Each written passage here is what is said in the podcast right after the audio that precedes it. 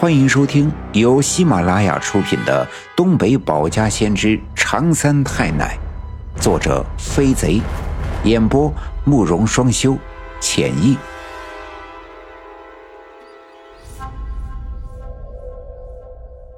第二百七十九章：喜墓葬项圈见天日，五谷粮赶走日游魂。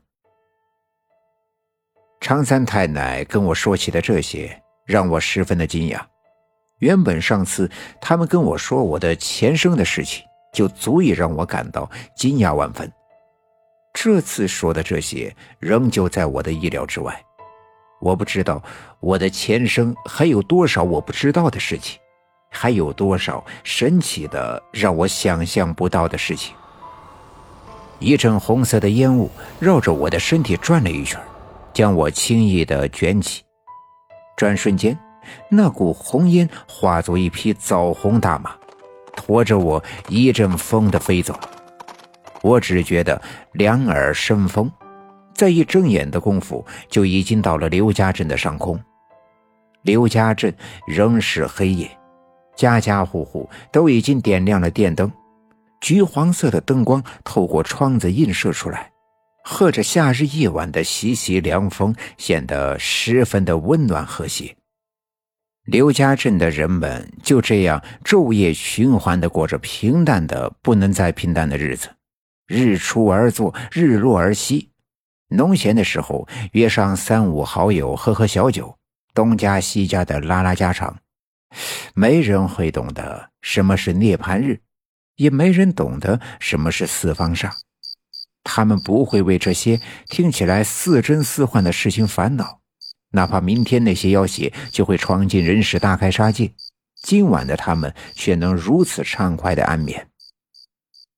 我低头看去，我们家的灯也亮着，看来家里人都没睡。于是我从空中轻轻地飘落在院子里，落在地上的时候没有发出一丁点的声音。我知道，现在我只是一个灵魂，因为我能够透过墙壁看到屋子里我的肉身正躺在炕上呼呼大睡。我的爸妈坐在我的身边看着我，尽管他们都应该知道我的灵魂被长银花带走，但作为肉体凡胎的他们又怎能不担心呢？我一闪身飞入了我的躯壳，慢慢的睁开眼睛。爸爸妈妈见我醒来，十分高兴，心里悬着的石头总算是落了地。我坐起身来，仰头看着爸爸：“爸爸，你记得我奶奶生前说过，我太姥的坟里埋藏着一个银的项圈吗？”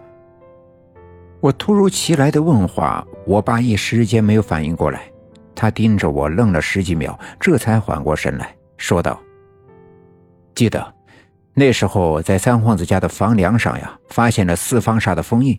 这村子里又接连死了好几个十月初八生日的人。因为你也是十月初八出生的，你奶奶说要在今年清明给你太姥姥上坟祭拜的时候，跟他老人家商量起开坟墓，拿出那个项圈给你戴上，说是帮助你辟邪，保佑你的安全。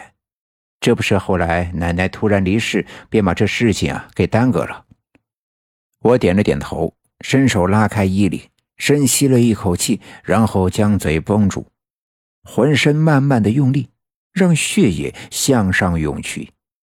几秒钟之后，在屋子里的灯光照射下，清楚的看到我的脖子上出现了一圈红色的印记。我爸爸凑过身来，仔细的看去，惊讶的叫了出来。呀，这，这红印子跟那银项圈一模一样。我妈也凑过来，伸手去摸。这夏天的夜晚，天气凉爽，所以我的身上并不热。不过这圈红色的印子却有些烫手。我把刚才憋的那口气呼了出来，又深呼吸了两次。脖子上那圈红色的印子渐渐的变浅，最终消失不见。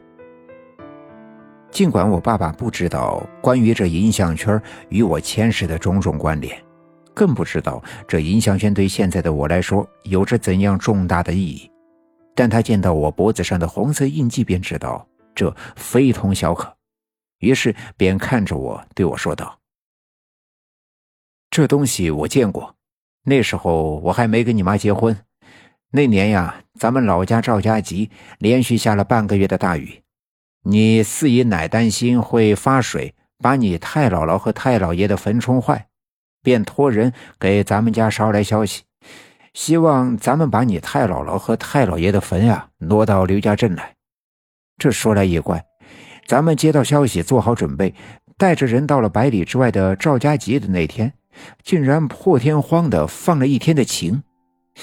起开你太姥姥的坟墓的时候，在棺材里就见到了那个项圈，是银的，上面呀挂着一个配饰，牛马农具水桶啥的，现在还在北山坡你太姥姥的墓葬里。常三太奶说要把这个取出来。不然，咱们刘家镇会有大的灾难。对于四方上镇压的那些要挟的事情，我没细说，因为我不想现在就告诉我爸爸和妈妈，我会亲身去柳树沟，将血蛇藤栽种下去，用来化解怨气的事儿。我知道他们一定会为此担心，但却没有别的法子。我没细说，我爸妈也没细问，我爸爸只是点了点头，说。行，那我明天呀就去找老郑商量商量，找几个人帮忙。你看哪天起坟比较好？越快越好。常三太太说了，这事儿耽搁不得。